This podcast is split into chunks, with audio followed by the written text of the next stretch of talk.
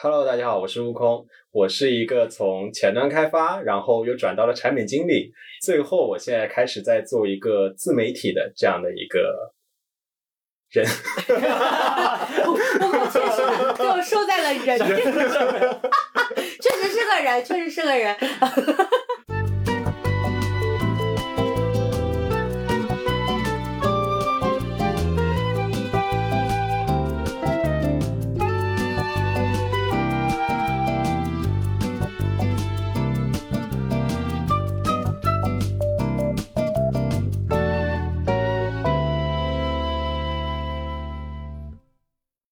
欢迎来到迪魔王电台，Demo 让有意义的事情有意思。我是电台的主理人，同时也是有一点点流量的五花肉。我是一个完全没有流量的程序员迪西。今天，嗯，我们邀请到了一位。呃，几年前的老朋友吧，算是他做程序员的时候，我们交流的比较多的。呃，然后之后自己转型做了产品经理，现在也轰轰烈烈的在自媒体的道路上做出了一些成绩的悟空。悟空跟大家打个招呼吧。Hello，大家好，我是悟空。然后我是一开始在做前端开发，然后后来做产品经理，然后现在呢是在做自己的一个自媒体事业这样子。嗯，其实现在随着 B 站的各种 UP 主呀，包括我们自己做播客呀，有很多的人也在尝试呃做一些自媒体相关的音频或者视频类的事情。然后有一天我在刷小红书的时候看到了悟空的视频，我当时非常震惊，就赶紧。发给朋友们就说哇，这是这是这是我朋友，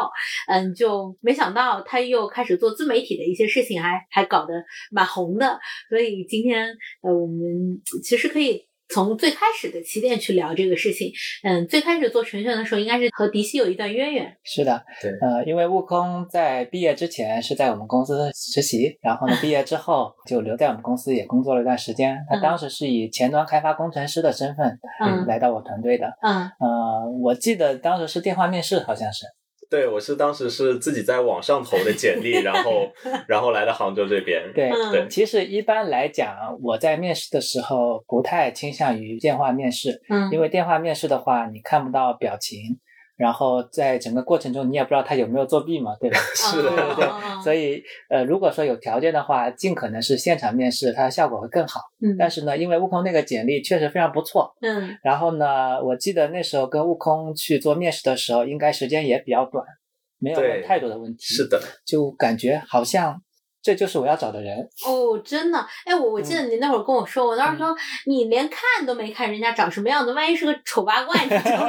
我当时其实也觉得蛮神奇的，因为我觉得好像，因为当时正好是春招，那三月份的时候嘛，然后就其实也面了很多试，其实这个是觉得是最。快速的一个决定下来的一个过程。哎，你那会儿就是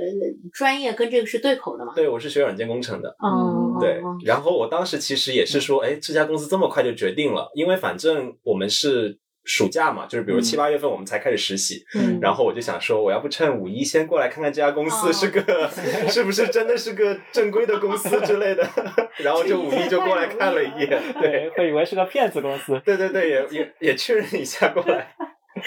对 对，然然后来了之后的话，悟空的实习表现一直非常好的嘛。嗯，然后在团队里面，其实我一直以为他会成为一个。嗯，在前端开发方向上特别有研究的这样的一个工程师，因为一般的工程师来讲的话，他可能技术能力不错，但是他的其他方面的能力就不一定是相匹配的，比如说沟通能力、实战能力。那悟空在各方面综合能力在我们整个团队里面是非常突出的。嗯，所以这个小伙子我其实一直是非常看好。嗯，然后后来，对，工作了大概一年多左右的时间吧。嗯，他突然有一天跟我去聊，说想要尝试着转型做产品经理。嗯，哎，当时悟空是怎么想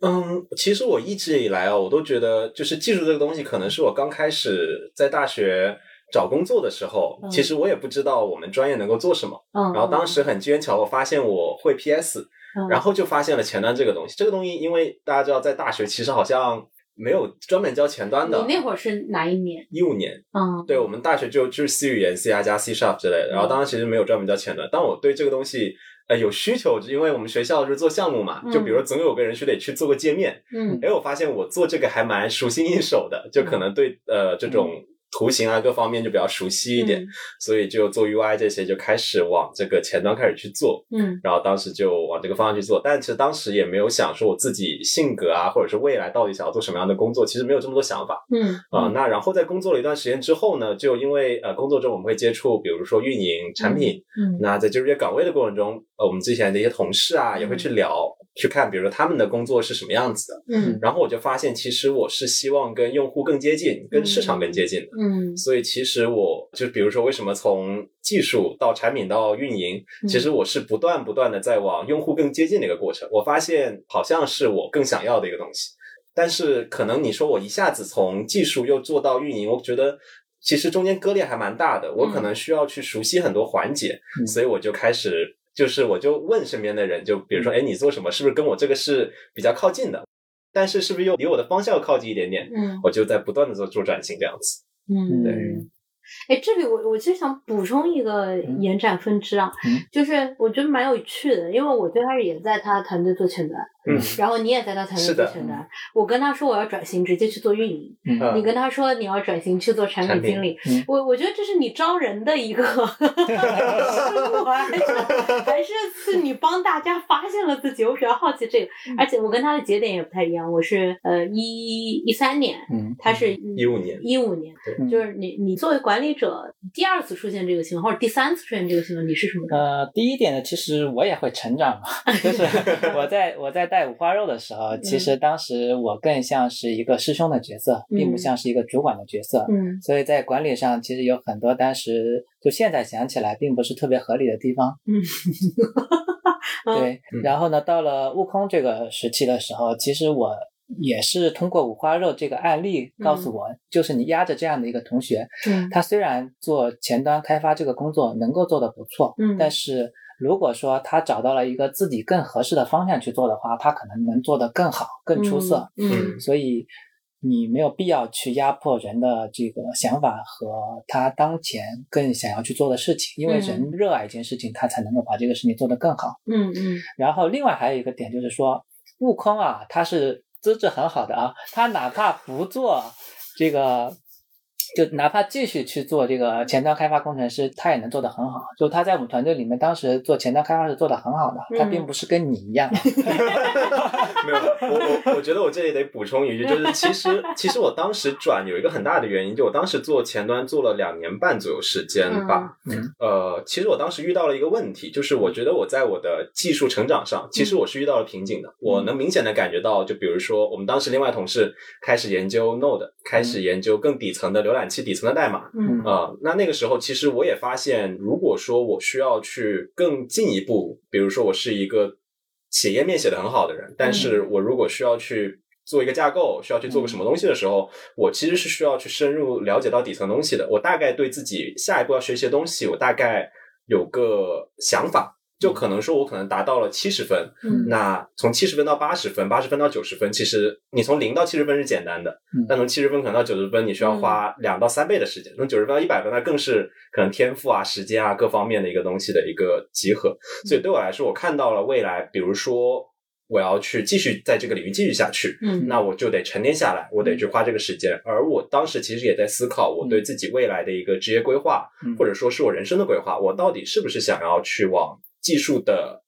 更深层次的东西去研究，相当于在我的人生在做选择，我到底要做更往靠近市场的，就比如说我更喜欢那种所谓的创意的东西呢，还是说我想要去做这种技术钻研类的东西？那我觉得这个东西可能结合我个人性格，我最后选择了呃想要往市场啊，然后想要往创意啊这个方向去走，所以我就开始了转型啊。当时其实是有这么两条路放在我面前的，嗯嗯。然后其实我刚才听下来啊，就是。悟空现在在做的事情，可能更接近他当时想要去做的事情。对，所以哪怕是转产品经理，也是他在目前这个对中间的一段路径，也是他的一个路径，也不是最终的这个对他的一个选择。那那其实刚刚是讲的，你从程序员到决定做产品经理，嗯，然后你之后其实又换了一个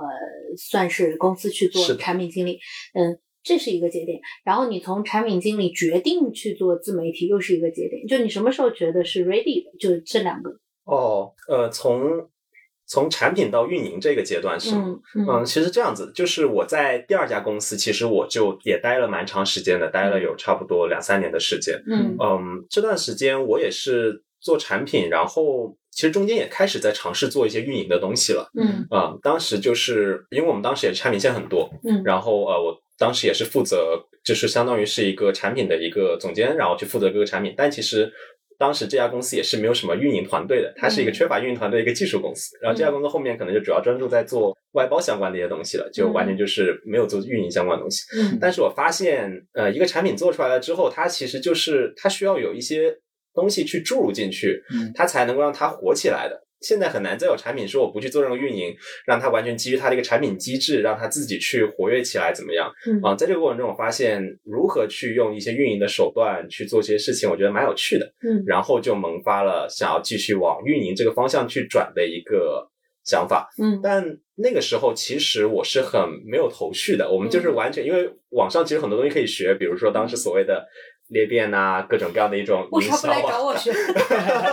实，其实我当时我也很懵，我就是在网上在看各种各样的东西嘛。嗯嗯，有一个很机缘巧合的是，我因为后来养了狗狗，嗯，然后其实我真正接触运营这个东西哦，就是自媒体这个东西，是从做狗狗的自媒体开始的。嗯啊，我并不是一开始就在做我个人自媒体。嗯那从做狗狗的自媒体，当时主要在做微博。嗯，那当时做它的话，就做了大概边工作边做了一年多左右。其实柴爸悟空那个，嗯，不是，是那个柴犬 Kiwi 的日常。哦，Kiwi，哦，对，柴犬 Kiwi 的日常。然后其实是有一点点起色的，嗯啊，然后当时就觉得说自媒体这个东西，嗯，加上呢，其实我身边有一个朋友，嗯，他是做美妆类自媒体的，嗯，那他是在我们所谓的古早自媒体，比如说公众号、微博这一块，其实做的很成功，嗯。啊，就是他一个人可以养个五个人到十个人的团队，然后专门去为他这个号去做。这个成功案例放在我们面前，然后加上我们在做这个东西，我们就。我就后来就决定说，就是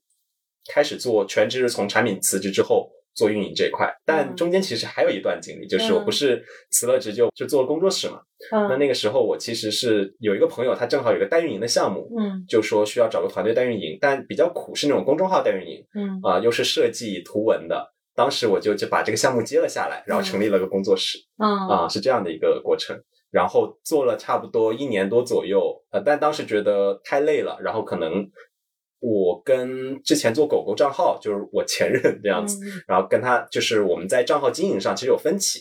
那么就在去年的八月份，我才最终决定说我要自己做一个自己的账号，嗯，所以是去年的，我记得很清楚，去年八月十五号，我决定全职把自己的账号做起来这个样子，嗯，对，然后到现在差不多一年多左右的时间，嗯。嗯。大概是这样的一个路径下来。哎，刚刚有提到，呃，你你很累，就是做工作室的时候，强度很大，很累。其实我们没有太多概念，就是它比起我们上班是一个什么样的强度，以及自媒体之后你会有一些强度变化。嗯，那段时间怎么说？那段时间对我的一个改变是很大的，因为呃，我那段时间其实是我相当于我自己做老板，然后我去，当时其实这件事情是一个很搞笑的事情，就是我。从呃上家公司产品总监离职了之后，然后从产品离职了之后呢，我就相当于自己开了一家工作室，然后承接了一个企业他们的一个公众号代运营。我相当于是要自己组建一个，比如说五到十个人的一个团队，嗯，然后招设计师、文案。哎，你当时钱是哪来的？我相当于把这个项目拿过来之后，其实他是可以直接把我所有的费用给 cover 掉。哦哦，对对，所以就相当于其实我前期是没有太多的一个投入到这家公司，嗯那直接是拿项目的钱去启动了这家公司。哦，嗯，但是呢，因为当时我刚开始做老板，我其实我对管理啊各方面，其实我没有说很很熟悉应手。我我属于那种，迪西可能知道，就是我以前工作就是属于那种我喜欢一个人把事情都揽到我自己身上，然后高效做完的。嗯，那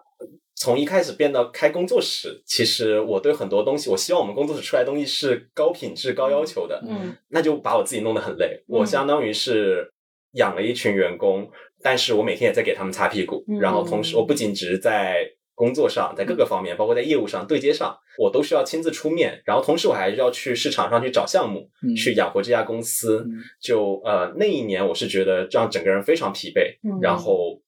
我就觉得我可能并不是想要开这样一家公司，就我觉得可能自己并不适应做这样的事情，嗯，然后就差不多一年左右的时间，然后我就把这家公司相当于解散掉了，然后我就开始就是休息了一段时间，然后开始决定的自媒体这样子。那段时间就是七乘二十四吧，真的七乘二十四，因为甲方的需求他永远就是不定时的会过来。那公众号这种东西，虽然他说只是写文章哦，嗯嗯，但是比如说他们开会，你需要安排人去现场去拍照，嗯啊，你需要有人去给他们去做一些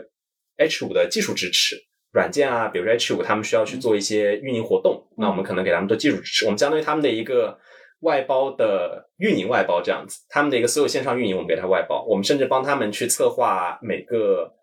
月的这种线上活动，去策划每个月用什么样的活动形式去激励他们的一些。他们这种经销商的形式，嗯，那激励他们的经销商，激励他们的销售，去产生更大的销售额等等，这些都是我们当时要做的。所以就是既有头脑风暴，也需要落地各种事情，同时对方对质量要求很高，但是同时预算卡的很死，嗯，就是因为我们当时其实是比稿的，那我们我们其实是从五家公司里面比稿出来的，但比稿过程其实一直只有我一个人去比稿，嗯，那比稿比到最后，可能两家公司最后就觉得我们一方面比较年轻，一方面我们的价格低，嗯，那。而且做出来可能质量还可以，那就选择了我们。但其实后来会发现，这个价格我们去养这样一个团队其实很累的。嗯，就你刚你刚刚提到累，我其实我想问你，有伴随着焦虑吗？因为你刚刚提到的几个转折其实都蛮大的。嗯，基本上承接上一段经历的，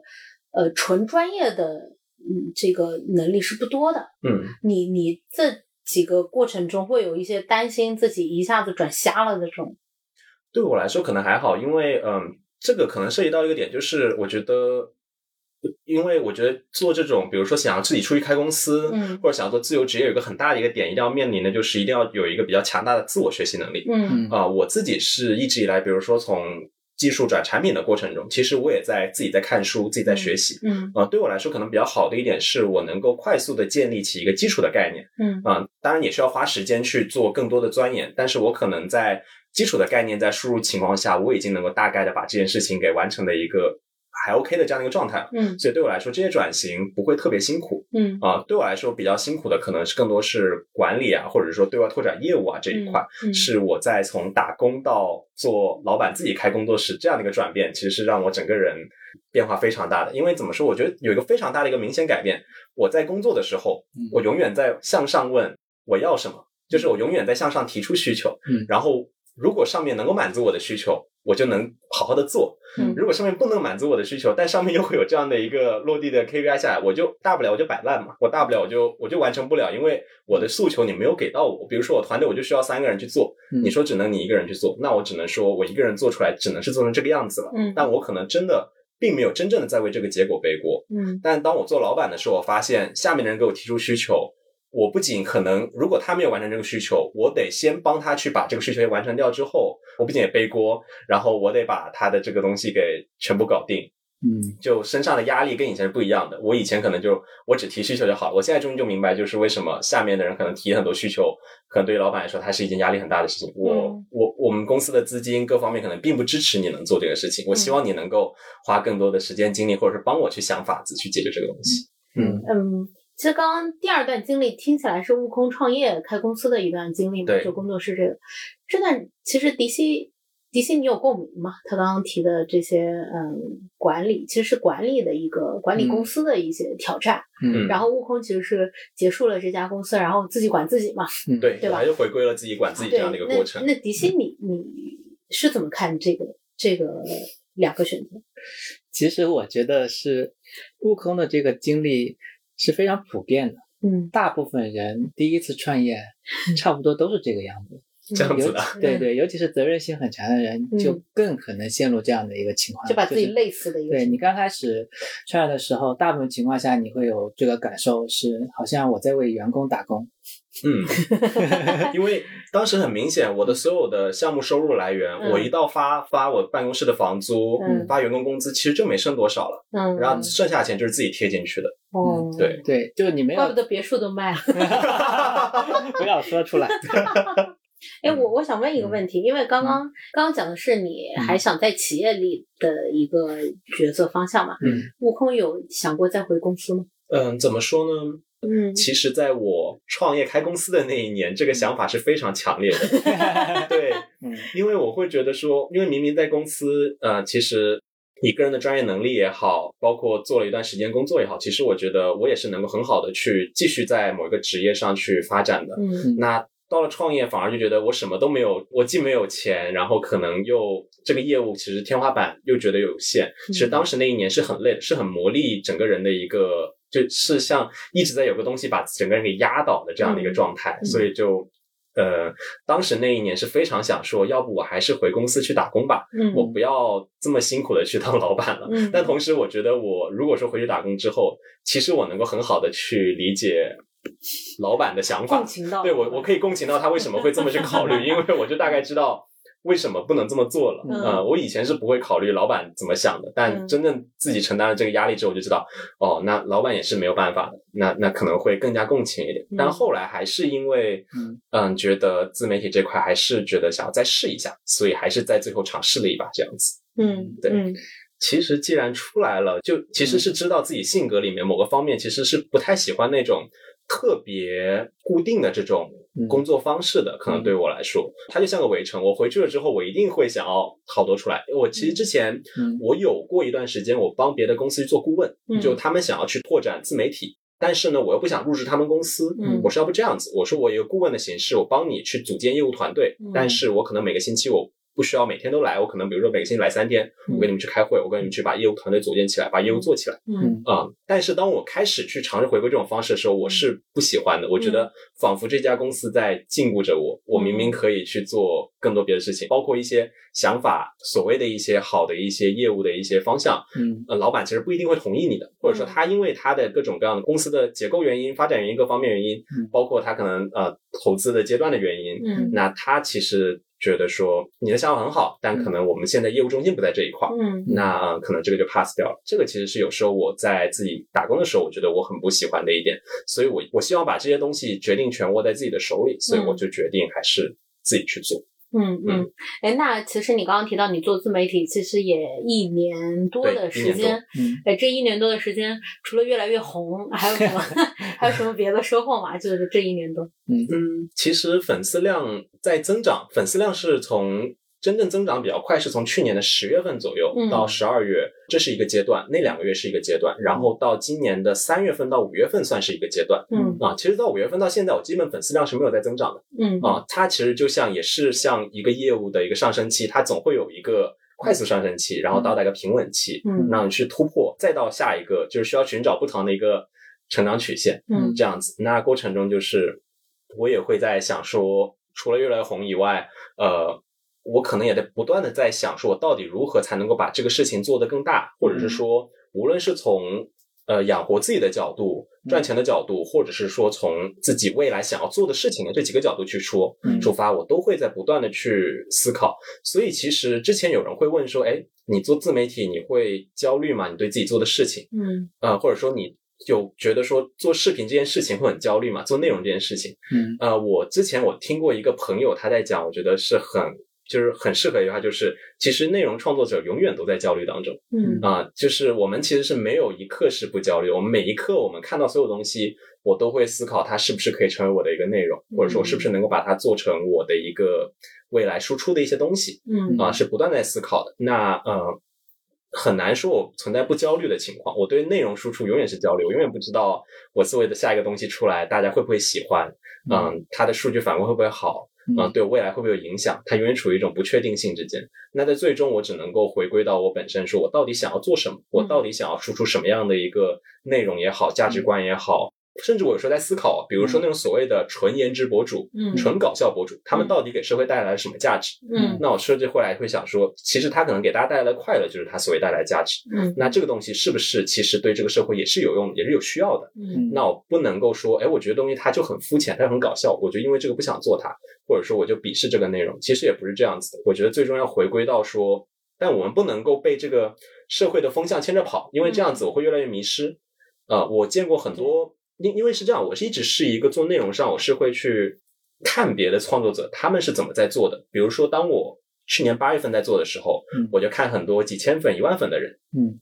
我看他们是怎么把内容做起来，他们到底要发什么样的内容。嗯啊，等我到一两万粉的时候，我可能就是看五六万粉的人他们在做什么。就是我们到每个阶段，我可能会找不同的一个未来发展的一个参参考对标。嗯，但是我会发现有那么一部分创作者，他们永远停留在了那个阶段，因为他们就是觉得，哎，我发了一个内容，大家很喜欢，嗯，我就连续发三四十条同样的内容。嗯，但是你会发现，大家对同样内容的敏感度、刺激性会越来越小，大家对它的一个满足的阀值是越来越高的，你是很难通过同样的内容去满足这一帮。的粉丝群的，但是我发现有那么一群人，他就是觉得，哎，大家喜欢看什么，我就我就一直去拍这个东西，但他的一个可能数据会越来越差。那我就是那个属于我可能我拍了一段时间之后，我自己其实我也会觉得我自己对这个内容我没那么喜欢，或者说没那么热情了，我就会减少它的频率。嗯，但同时我会去一直在问自己，我到底想要再去拍一些什么样的东西，嗯想要尝试什么样的东西，那我就会去慢慢慢慢的逼着自己去转型、去尝试、去开始。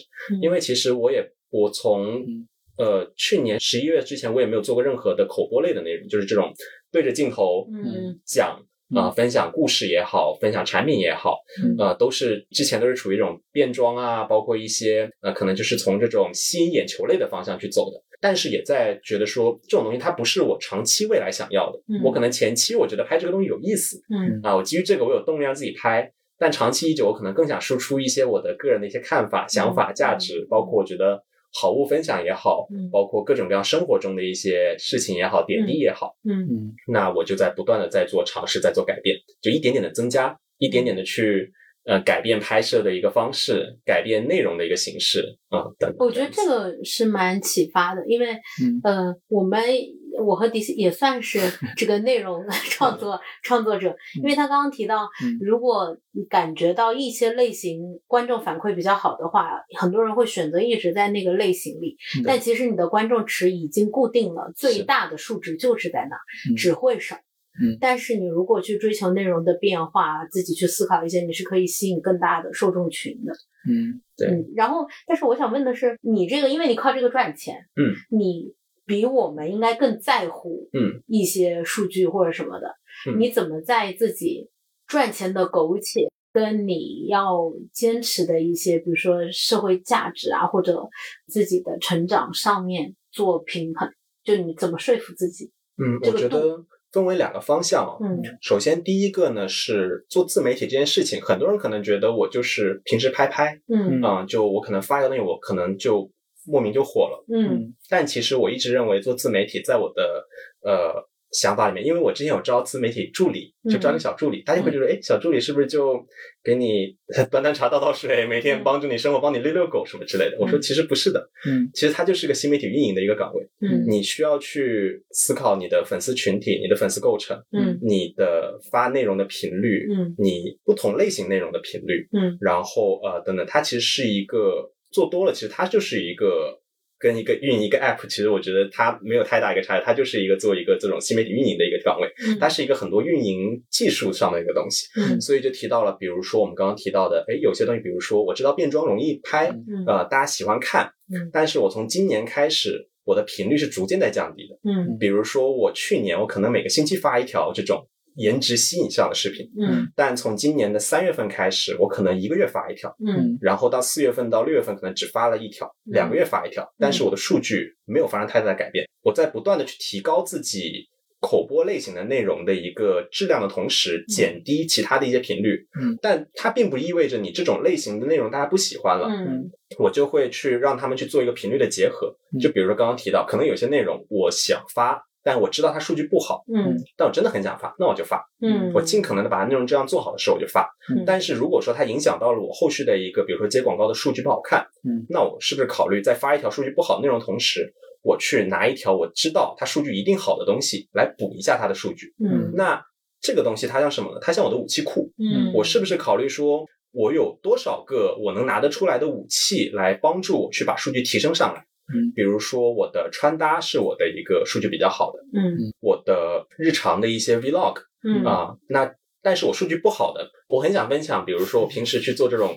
隐形牙套嗯。啊、但其实这种东西它是很小众，但我觉得是有用的，它是有价值，嗯它是能够帮助到那一部分想要了解这部分人去了解这个东西，但它数据肯定就不会像那些，比如说一万多、两万多点赞的，不太博眼球，不太博眼球。但我觉得它是有用的，它可以帮助到别人。那比如说我之前前段时间的那个上个月，因为得那个肌肉溶解症，啊，也住院，然后我把这个东西笑死我了，这个经历。对对对，真的，就一个健身菜鸡，非得上重量，给自己练废了的故事。是的，是的，就这东西，呃，我我其实做的时候，我不预的它数据会好，但是我是我自己真实遇到，并且我当时我其实没有搜出来相关的。有人在讲这个东西的内容，我觉得这个东西应该科普给大家。嗯啊，那呃，我我会把这种我觉得数据好的东西，跟我觉得数据不好的东西，我把它做个分类之后，我去有机的把它组合一下。哎，今天我其实跟他聊下来，我我对他有点呃重新认识，因为因为我我原来就以为他在。某就是搞博眼球的东西，然后我就想说，悟空今年就是搞这些，嗯，到底是怎么想的？就我之前是这有这样的一些看法的，今天我确实呃觉得还是想的想的比较多的。悟空这个，对我其实刚才也想补充的一点就是。我们虽然也是在做内容，嗯，但是我们并不是全职做，就是我们不靠这个生存的，所以我就觉得这个视角跟我们悟空去做一些事情会有不一样。对，就我们也会做一些看似不是特别受欢迎的内容，我们有一些选材也是非常小众的，嗯，但是我们完全不在乎就是它是否是有很高的播放量和流量，嗯，我们更在乎这个内容是否有人做过，它是否有价值，它如果是挺挺好的一个内容，我们就放上去。也就不会去想后面太多的东西。对，但是悟空是要接广告，要要养自己，要养。他也需要养团队，他需要去以这个作为主要的工作的一个内容的话，那么他就必须要去在这个中间做平衡。是的。当然，我们其实也有很羡慕一种类型的博主，嗯，他们就是既是做这种纯口播输出，就是比如说我就讲这个产品哪里好，嗯，但是他因为个人的个性张力，包括他的一个非常强大的一个表现力，对他可以把讲一个产品讲的跟讲小说一样，讲相声一样，那。他的这种所谓的日常跟广告，其实割裂感是没有那么强的。那像我这种博主，其实还是属于内容割裂感比较强的博主。但我们前段时间，其实我们博主之间我们会讨论这件事情，就比如说我的内容割裂感很强，我是应该保持这种割裂的感觉呢，还是说我应该？我如果为了生计，为了赚钱，我就只保留广告。嗯，我把这种就是所谓的好看的东西，我就单独放一个小号放进去。嗯嗯，我们后来觉得，其实，在现在做自媒体哦，我觉得真实更重要。有时候，对我刚刚想问你，你自媒体有没有在做人设？其实我我刚刚想问这个问题。我个人觉得做人设是不长久的，除非说这个人设就是你个人，就是你真实的某你你不一就比如说我做自媒体，对，我不一定要把我整个人完完全全掏出来放在自媒体上，嗯，但我一定是把我真实的某一面放在自媒体上，这样子你才会有真的人会喜欢你，嗯，因为我们有一个很明显的一个案例，就是我有一个朋友，嗯，他拍的照片很好看，嗯嗯，真人认不出来，呃，就是就是不是真人也很好看，拍的照片很好看，东西都很精美，他就是很难。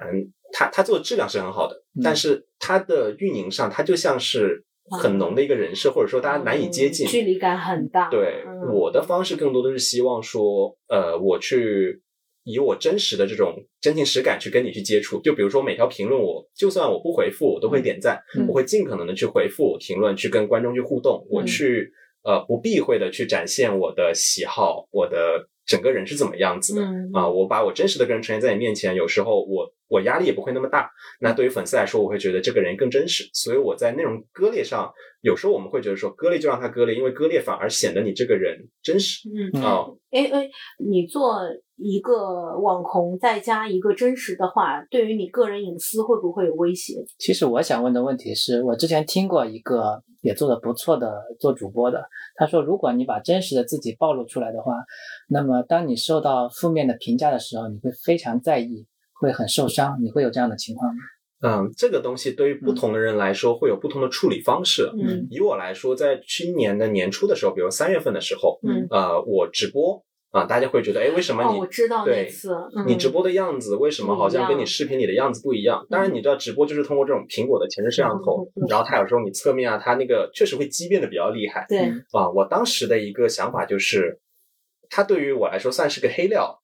假设说我如果是把它作为一个工作来说的话，那我如何去利用这么一次所谓的公关危机，把它变成成功的一个正面形象呢？嗯，那我一方面我会觉得我会正面的就说哦，大家说这个是我，那就是我嘛。如果你们希望说通过样貌来觉得说这个人攻击这个人，那我反而用样貌攻击人，我就大胆回应说这个东西就是我呀，我就长这个样子啊，那我就我就很。自然而然的就发这个视频出来，那大家就会觉得，哎，这个人毫不避讳的去展示说自己所谓的大家觉得的弱点，就是因为我觉得样子只是一个方面，我觉得我我打心里其实并不觉得自己是一个长得多么好看、多么那个人，因为从小也没有人说夸说这个人长得很帅，从来没有这种夸过，所以一直以来我都不以说好看啊这种去讲我自己，所以对我自己来说，这个东西它反而我觉得，哎，既然大家这么讲出来了，我为何不以这个。让大家感受到我真实的自我，其实根本不在乎这个东西。嗯，那我先发了一条简短的视频回应大家，呃，我不在乎。那第二个，我再我再发了一条视频，就是呃，我觉得，因为很多人觉得我戴口罩特别好看，觉得摘掉口罩的就是觉得没那么好看。那我就觉得，其实对我来说，摘口罩跟戴口罩其实都是我。就你可以只喜欢那个戴口罩的，我没有关系，但。如果你只喜欢那个戴口罩，很多人会评论说，希望你永远把口罩戴在脸上。对啊，那我是在脸上，对，焊在脸上。那对我来说，我会觉得你可以不用看我不戴口罩的视频呀，其实无所谓的。就是呃，我可能还是会坚持我想发的东西，我不可能永远发所有东西，因为你们觉得我戴口罩好看，我永远就戴着这副口罩。啊，我不会这么去做的。但对我来说，呃，我想要去做的是，我我想发更多好玩的内容、有趣的内容。那如果你不喜欢我戴口罩的样子，啊，不戴口罩的样子。那你就不要看就好，嗯啊，你你自己你可以主动的去拉黑我、取关我或各方面我都无所谓，我都欢迎。那反而希望大家不要太过于去专注于一个人的颜值上，嗯啊，因为就是颜值这个东西，它是每个人审美会变，人也会变老，就是时代也会变，就是永远看颜值这个东西是没有用的，你永远还是看到这个人他的灵魂、他的内容、他想要表达什么东西，嗯，对，我觉得这个东西更重要，就反而通过这种方式去。引导大家去往更好的一个方向去看，也算是一种价值观的输出吧。我觉得悟空的心态还是挺成熟的，非常成熟的。我吃，我觉得我是吃不消这种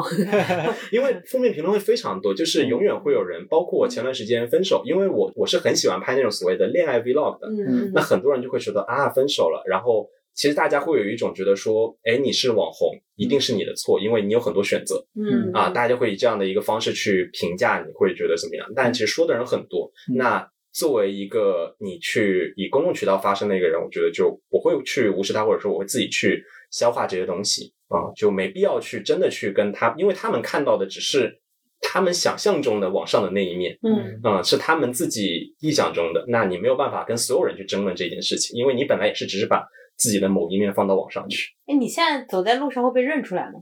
啊，有试过，就是有人会说，比如说 我，比如说我前段时间去那个商场里面，嗯，他们就会发私信给我，哎，你是在哪个商场吗？嗯我说啊，是的。他说，哎，看到你了，说下次可以来给你打招呼。我说可以啊，没关系啊，可以这样子。但我会脸红，就是我会整个人就是瞬间，所以线下有点社恐。对，我就是属于那种线下瞬间社恐的人。嗯，还蛮有意思。嗯嗯。嗯，其实你从从企业离开，然后自己创业呀，或者做自媒体，其实跟比如说我们是因为你在企业里工作才认识的朋友嘛，然后这这一批的人现在还在，就是你是完全换了社交圈吗？还是这个对你的社交生活有什么影响？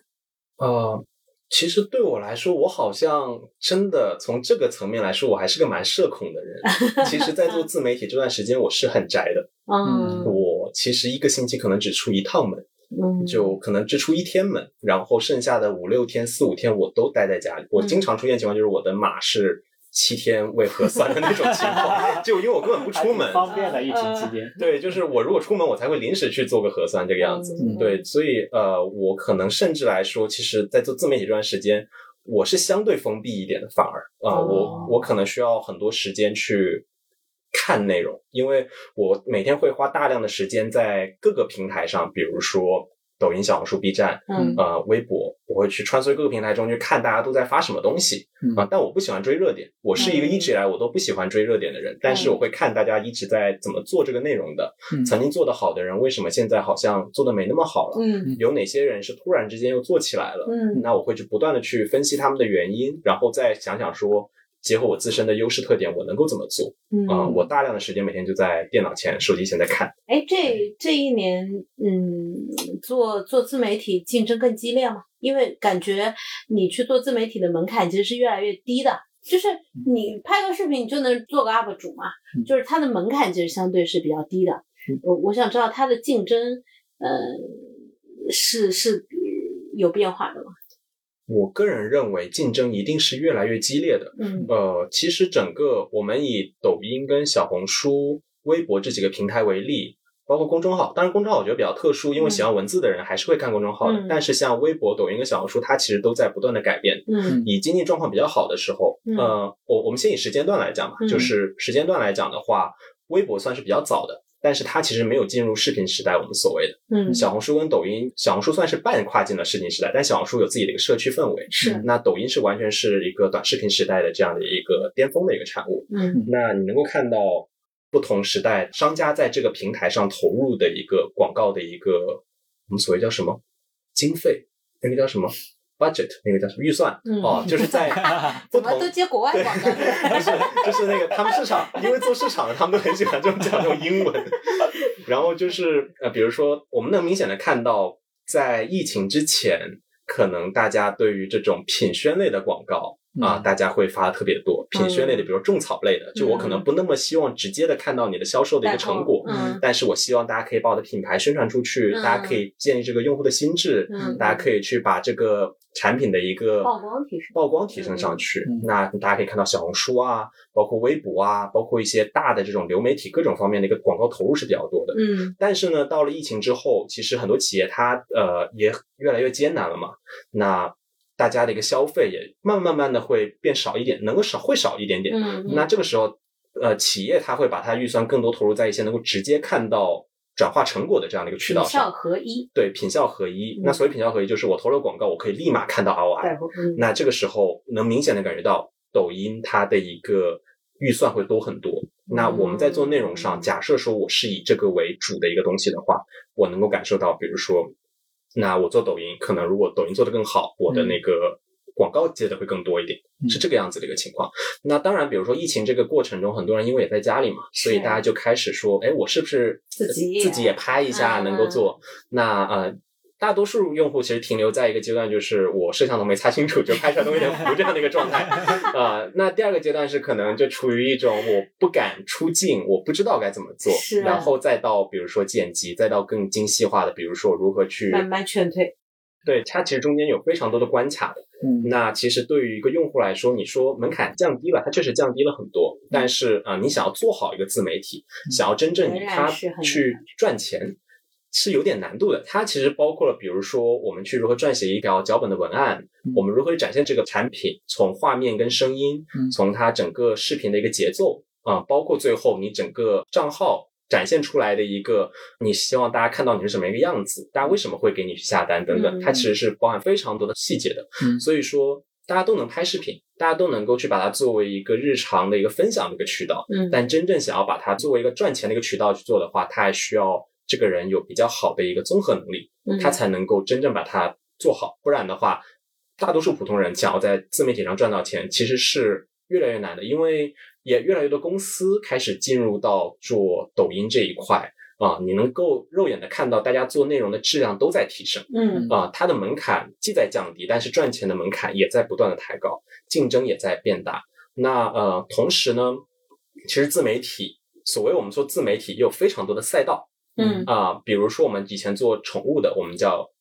宠物赛道。嗯，呃，我们这种算个人 IP 赛道。嗯，那也有专门做美妆赛道的，有家居赛道的，是啊，剧情号赛道的。嗯啊，能明显的看到，对，其实是有非常多不同的细分赛道。那我们在做内容之前，其实我们得想清楚，我要钻到哪一条赛道里面去。但是呢，每条赛道它就像一个漏斗一样，最终赚到的钱，每个赛道是不一样的。比如说宠物赛道，明显的它的一个预算是远低于美妆赛道的，啊，但是呢，宠物呢大家好拍，是。啊，但是它又不好带货，然后预算又低，所以宠物赛道不那么好做。美妆呢虽然说好像预算很多，很多人在里面赚钱，但是因为大家已经太卷了，大家的内容形式、大家表现形式各方面人设其实都已经做的非常极致了，嗯，能够在这里面捞一杯羹的也挺难的，嗯，所以说。既看行业，也看赛道，也看个人的一个综合素质吧。个人这么觉得，就是总体来说，确实是进来的人越来越多，因为大家发现了做短视频还是能挣钱的。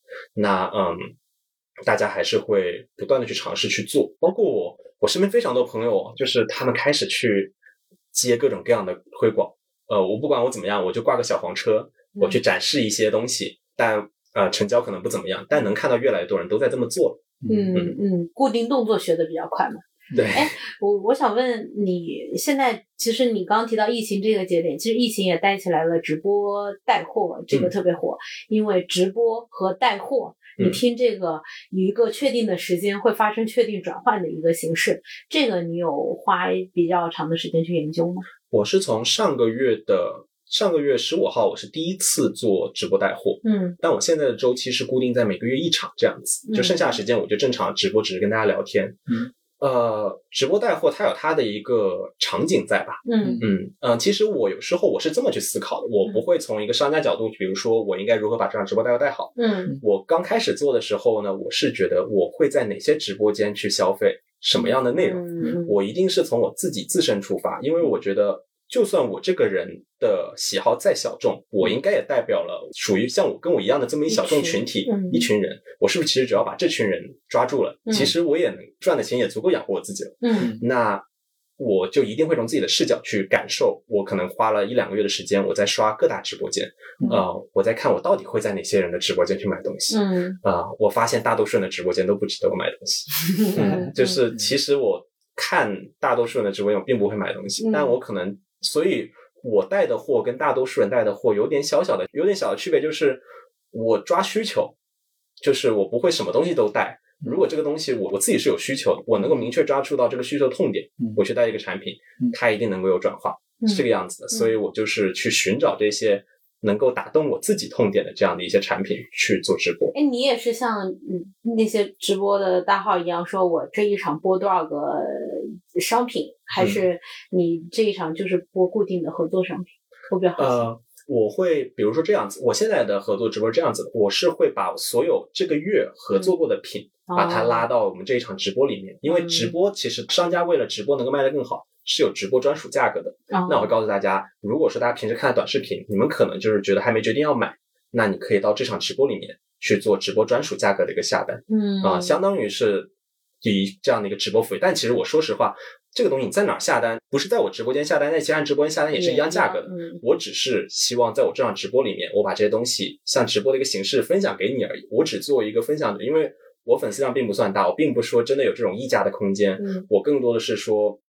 我把我真的觉得好用的东西分享给你，这是我再给你说一遍。对，这是我 作为一个创作者，我觉得我能做的。你要我很夸张的跟你说，我今天是破价砍价这些，我也做不到。我我我很真实的跟你说，我就是觉得感觉还是像好物推荐，就是我真的给你推荐一个不错的东西，对的一个一个想法。那所以对我来说，我会尽可能去发掘一些稍微冷门但是有用的东西分享给大家，那它可能会刺激我的一个消费，是这个样子的。嗯嗯，对。这哎，那你提到你第一次做直播之前是什么感觉？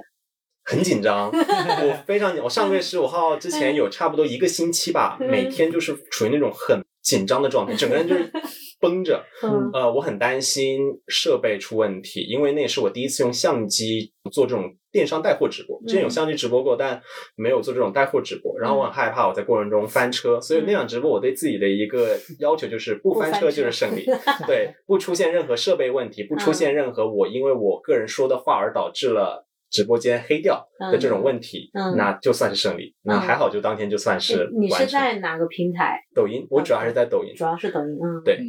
嗯，其实刚才也聊到很多的媒介嘛，嗯，就包括抖音啊、小红书啊。其实之前一个时代还有是微信公众号，是包括我们现在做的平台是类似 Podcast 这样的形式。嗯，那悟空也是作为一个自媒体的一个内容创作者，你是怎么看待这几个媒介和内容的形式的？呃，我可能是以平台去做划分的，嗯，因为是这个样子，就是我现在是有抖音、B 站、小红书跟微博，嗯，那呃我的。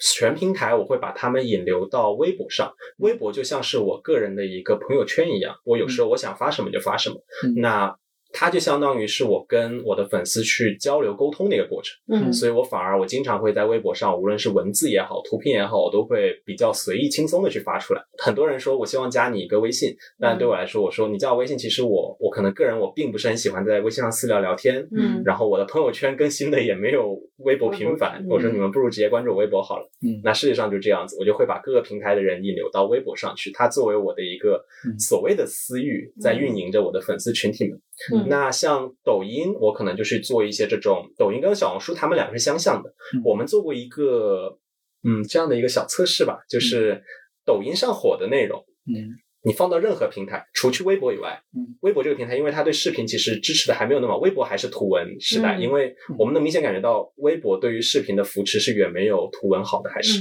这个还是没有办法，就是平台属性导致的。嗯，那嗯，我们发现，在抖音上火的内容，小红书跟 B 站一定会火。嗯，反过来不是的。嗯，呃，小红书火的内容在抖音甚至不一定能火，甚至不一定能发，因为抖音的某些机制卡的更严格一点。小红书你可能可以分享很多经验之谈，那这些经验是比如说我掉头发的这种经验之谈，我在抖音他可能觉得说你不是医生，你不能发，他会卡的更死。哦，专业。对，那小红书可能有些东西你不能在抖音发，然后小红书火的东西你也很难在微博去复制它的一个火。B 站就更不一样，因为 B 站它是一个长视频平台，嗯，那它的内容放到小红书跟抖音上，更是很难说。比如说 B 站很火，小红书、抖音就真的更是不一定能火了。嗯，它是存在这样的一个，有点像这种什么降级、这种满足的这种感觉，对，是存在这种感觉的。对，呃，所以我们会说，所有的内容我会以抖音为最高优先级，因为抖音做好的东西，其他随便平台我都可以去覆盖。我是以这么个角度来讲的，所以为什么 B 站作为我一直以来，其实我都没有很少针对 B 站去做内容。嗯，呃，一方面是我很喜欢 B 站，我很喜欢 B 站的长视频内容，但是长视频内容制作的周期、时间，包括它对内容的要求，其实还是有点高的。所以我一直以来我比较少做，我也比较珍惜 B 站的这个平台，我不太希望把这个平台做的太，呃，跟其他平台一样，就是也是。比如说这种竖屏的广告啊，这种啊，我就有时候我就不想放到 B 站，然后我觉得 B 站大家喜欢，我自己平时经常刷 B 站，所以我就喜欢说在 B 站上发一些温馨的好玩的长视频啊，所以我会希望未来等我更有更多的时间精力的时候，我可能可以去去拓展 B 站这一块的业务。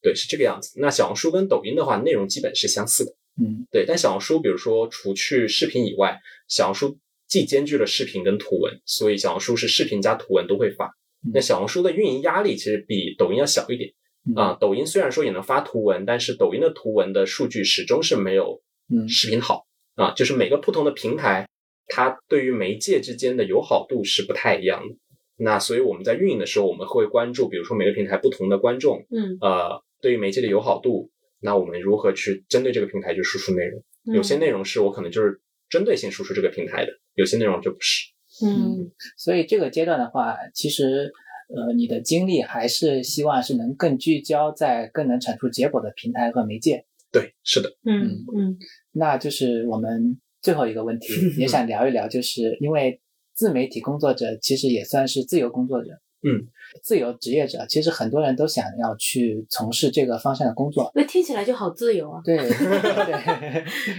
对，就感觉不用每天有老板管着，然后呢，可以自己去安排自己的时间。那你作为在这一块已经做了一段时间，也相对来讲 取得了一定成绩的这样的一个呃大流量，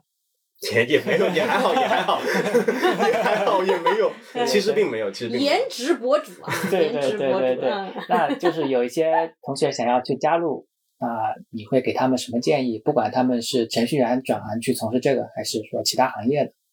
嗯，你指的是？全职去以这个为职业去，就直接做一个自由职业者。对对对，因为其实很多人也想要去尝试的走这个方向，尤其很多程序员他可能会觉得自己有不错的编码能力，外包做一些软件出来，他其实也是一种自由职业的一种选择。当然，可能跟你做的目前方向可能不一样，但是彻底脱离开企业。嗯，对对对。我觉得需要有两个比较强的能力，嗯，就是你在出来之前，我觉得你要思考一下自己是不是需具备这两个能力。如果具备这两个能力的话，我觉得是可以。一个是自律，嗯，一个是自我学习，嗯，我觉得这两点是最重要的。因为一个人，比如说我做自由职业者，我一定是要自律的，因为我没有人在管我上下班时间，嗯，我可以每天真的就是躺在沙发上睡睡大觉，玩手机，嗯呃，出去玩儿。嗯但是你是需要关注自己的收入情啊，我之前一直以为你就是这样的。呃其实没有啦，就是其实是要 嗯尽可能的让自己生活自律起来。这种自律嗯不仅仅只是包含，比如说早睡早起，嗯你要关注自己的身心健康。是因为一个人自由职业跟在公司是不一样的，公司是一个团体，嗯公司会给你安排，比如说你的同事会跟你沟通交流，你嗯不得避免的会有一些业务上的对接，嗯你不得已的你会出去团建也好，它其实都是公司给你安排的一些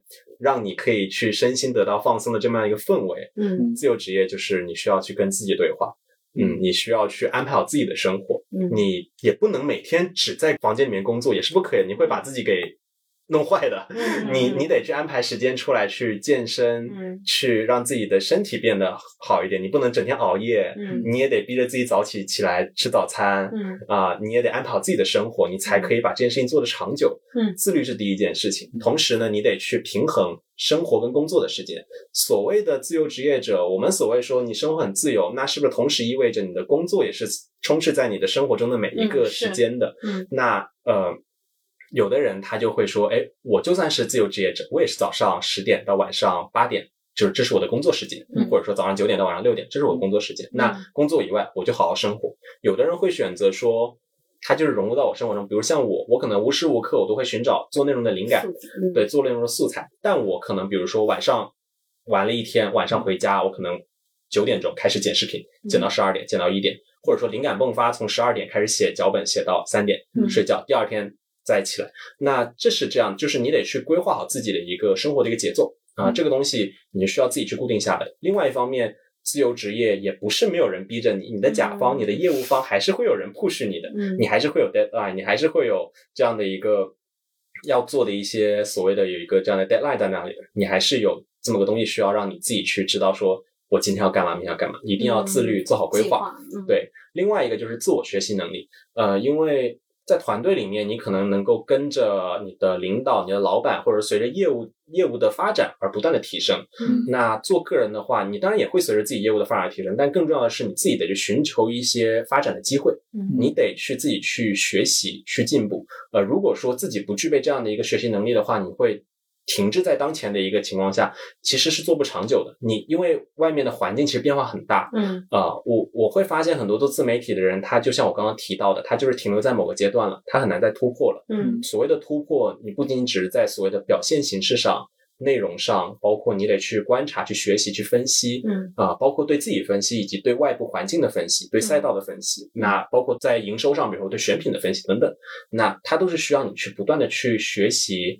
啊、也需要你去跟外面不同的人去沟通，啊、外面的人怎么看待你的这个输出的内容啊，等等各方面的。嗯对，所以我觉得自我学习跟自律这两个方向是很重要的。当你觉得自己是其实是具备这两个能力的话，我觉得你是可以去尝试一下自由职业的。嗯那呃，如果说你觉得自己嗯在自我学习或者自律方面可能没有办法做到说很能够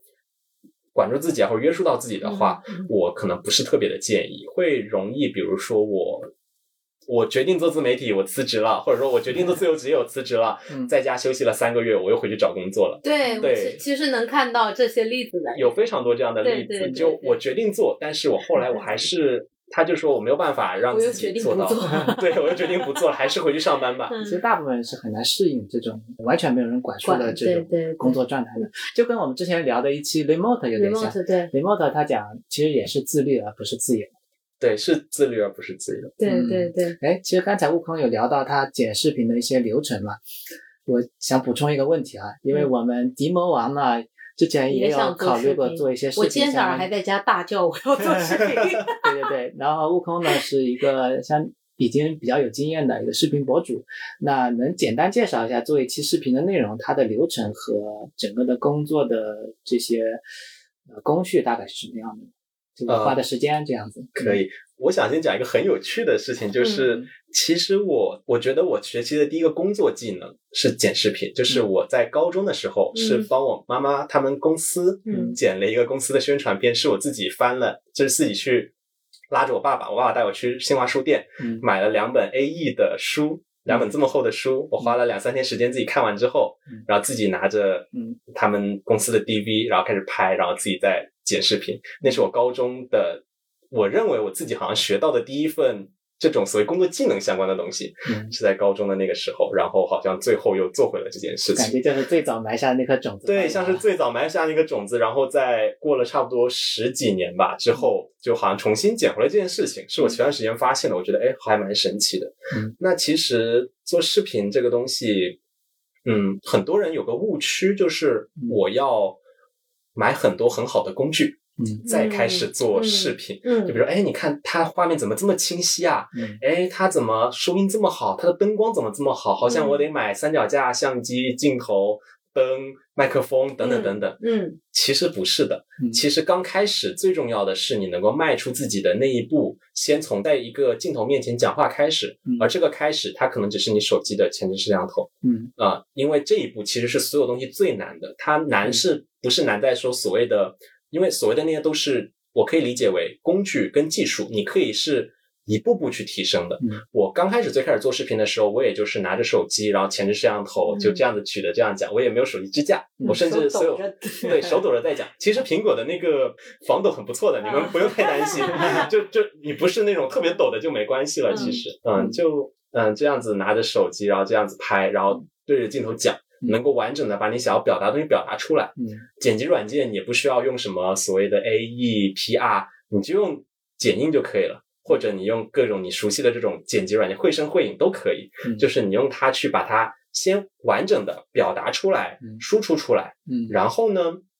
过程中你肯定会看到自己的不足，比如说，哎，我今天当然刚开始的不足，可能更多的是我觉得应该是个人在镜头面前表现能力的不足。嗯，然后再慢慢到。呃，我的画质我是不是有机会再优化一点点？我们可以给自己设置一个所谓的 KPI，就比如说，如果这条视频破百赞了，我给自己升级一个小设备，嗯，哦，升级一个小的这个美颜美颜的灯行不行？就那个环形的美颜灯，嗯，然后我到我到五百粉丝，我可以给自己买一个这种落日灯，啊，我给自己每一个阶段去设置一个小的一个。门槛，然后当我达到这个门槛之后，我给自己去提升点东西，就是让自己大概有一个升级的路径。嗯，不需要一开始就比如说我去花很长的时间、花很长的精力，包括金钱去学习 AEPR 这种软件，去购置很多很贵的设备。啊，最重要的是先迈出那一步。我觉得你放心，如果这个坚持不下来，是不会学 A E 这些软件的。但是是很多人，其实很多人会问我说：“哎哎，你是不是用那种很复杂的软件剪的？”我说：“我自己都是用剪映剪。”我我觉得这个和我们做播客有些人过来问一样，他如果问了这么多顾虑的东西，大概率是不会开始的。对，很多人会有很多顾虑，但其实最重要的都这些东西都不是重要的，最重要的是你迈出那一步开始。对，所有东西都是万事开头难，但是当你开始了之后，当然也很难，也很难的。很难的点是这样子，就是因为我们做事情啊，其实我们是希望是有一个正向循环的，是有个正向反馈的。对，比如说我希望发了第一个视频，我就有人喜欢，我就有人呃会喜好的内容。但无论是因为现在的平台机制也好，还是因为你内容本身的质量也好，你还是需要去打磨。你要给自己一段时间，比如说我三个月。我发东西，嗯，呃，当然你也得去不断的去尝试不同的内容，适合自己的东西，以及自己喜欢的东西，嗯，去寻找到那个真正适合自己也能坚持下去的，也能做的内容，然后不断的去尝试。啊，你需要给自己一个试错的一个时间点，你不能说啊，我都万事准备好了，我拍了两条，大家不喜欢，我不做了，嗯。啊，这样也不行，他也是需要你给自己一些试错的机会的。就不能够说前期就希望自己一定能够取得一个什么样的成绩。其实我们刚开始做的时候，我我也跟自己说，比如说我再尝试个三个月，嗯，春节前，我从去年八月份开始的，我说春节前如果我这个东西我没有办法去养活自己，嗯，我就回公司打工，嗯，啊，那我给自己一个时间线，嗯，但可能正好这几个月我跑通了，嗯，啊，我给了这么一个时间节点，那大家可以根据自己的一个，比如说你的一个。对未来的一个规划，比如说我多少钱，我我希望怎么样去试错这个东西，我们肯定不可能一蹴而就的这个东西。我觉得这个其实蛮重要的。还有一个点在于，悟空现在是嗯没有这种婚姻家庭或者孩子或者这些的压力的。嗯，其实大部分我们身边，嗯，在探望这些机会的，我接触到的还是呃已经工作一段时间的人，他实际的压力其实更大，对于这个事情期待的回报和速度都会要求更高。嗯。嗯，这也是可能大家要考虑的，不像大家说的，我做这个好像看到一些头部的赚钱了，但我做这事儿就赚钱，这就跟很多人之前进入直播一样，他只干到头部非常赚钱，但是。后面死了一大片，其实从刚开始到后面慢慢的有起色，它就是一个过程。嗯，而且刚才悟空也去讲嘛，就刚开始录的时候就是拿一个手机去拍会更简，后面会慢慢发现有很多不足。是，其实我们前一段时间剪了一周年，就是最后剪了一个把之前二十五期内容全部就是一些精彩的片段剪到一起。也会看到从第一期到后面几期音质的内容一直在提升，嗯，对，就刚开始都是这样比较粗糙的，但是现在再回过头去看一年前那些录的内容，就是很有意思，那就是成长的印记，还还挺有意思的，是是是，那我我觉得这个还是回到刚刚悟空给的建议，说你要出来做一个自由职业，你要自律和自我成长。这个其实也也算是里面的一部分，就是你要清楚的知道我出来做的这个事情，我的衡量标尺是什么。嗯，我我就是为了别人的反馈作为我的纯的反馈机制，还是我能看到我一期一期的进步，也是一个反馈机制的组成。嗯，其实刚才聊的是视频的。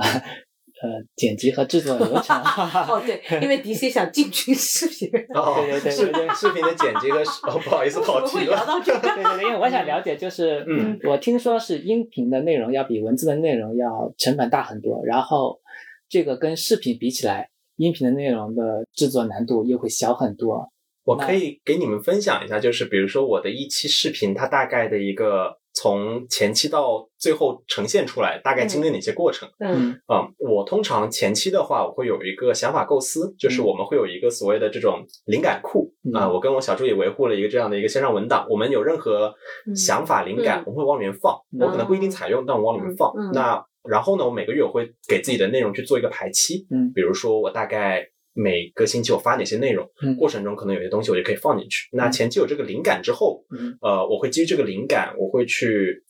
想这个所谓的视频的脚本，我会产出一个这种脚本。这个脚本没有大家想象那么复杂啊，不是什么分镜啊、什么画面啊，没有那么复杂。我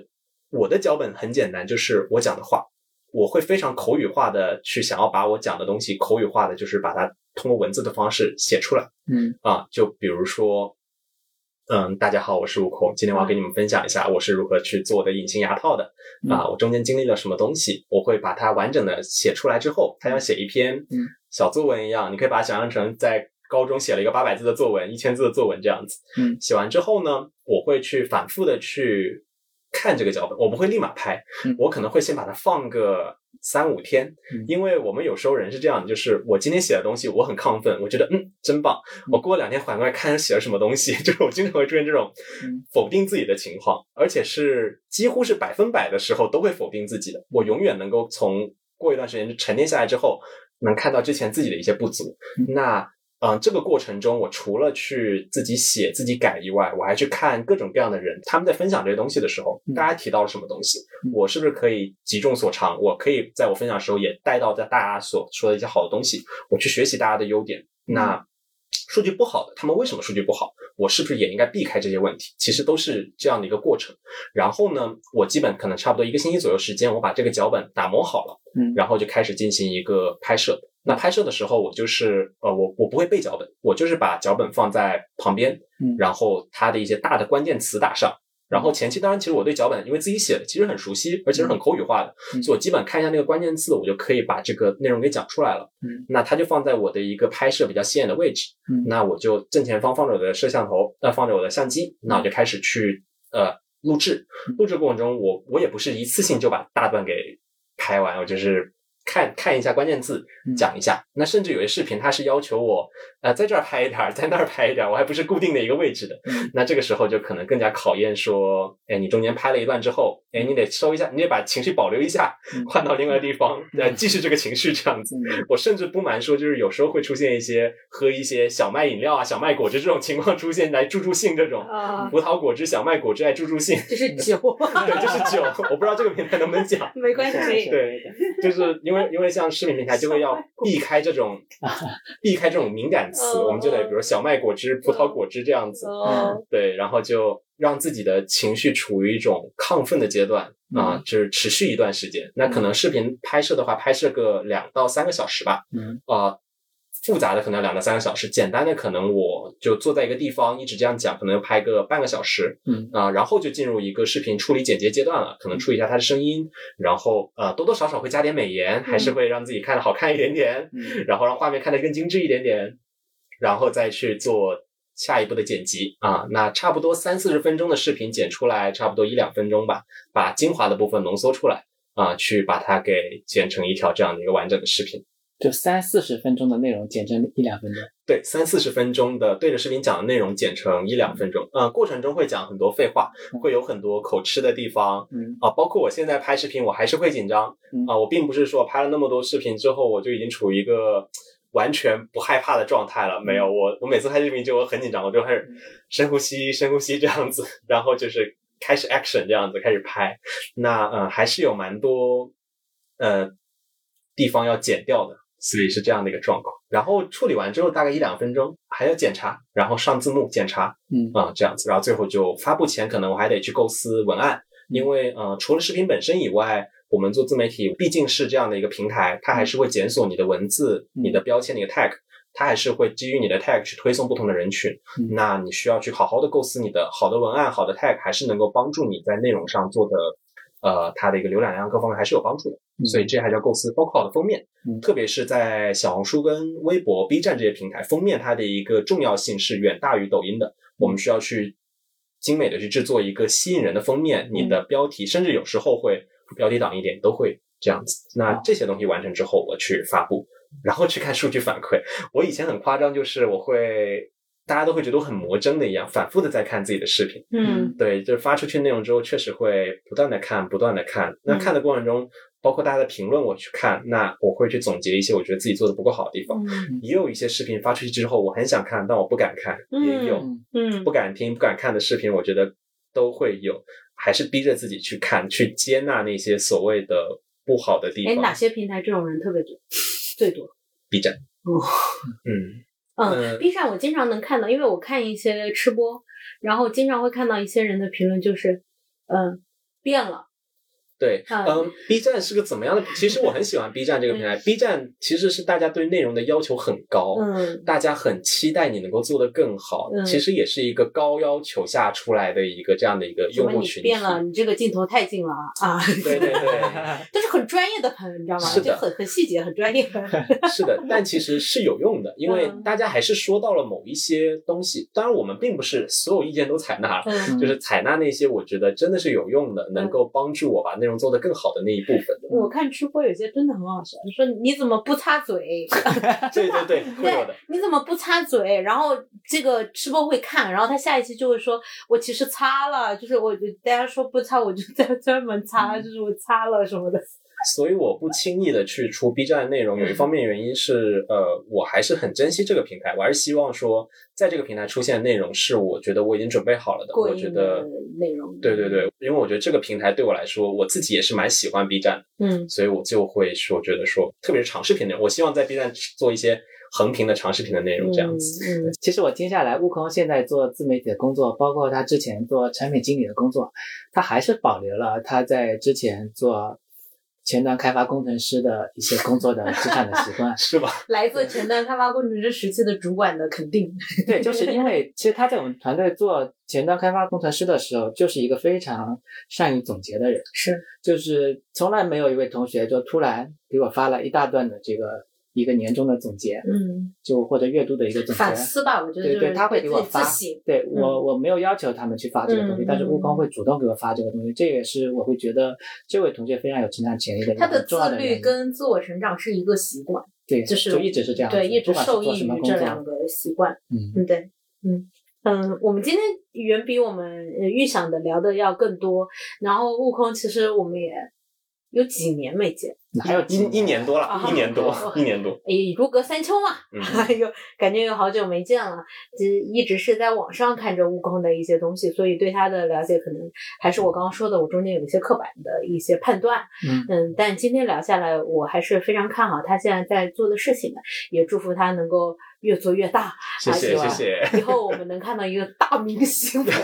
提莫完，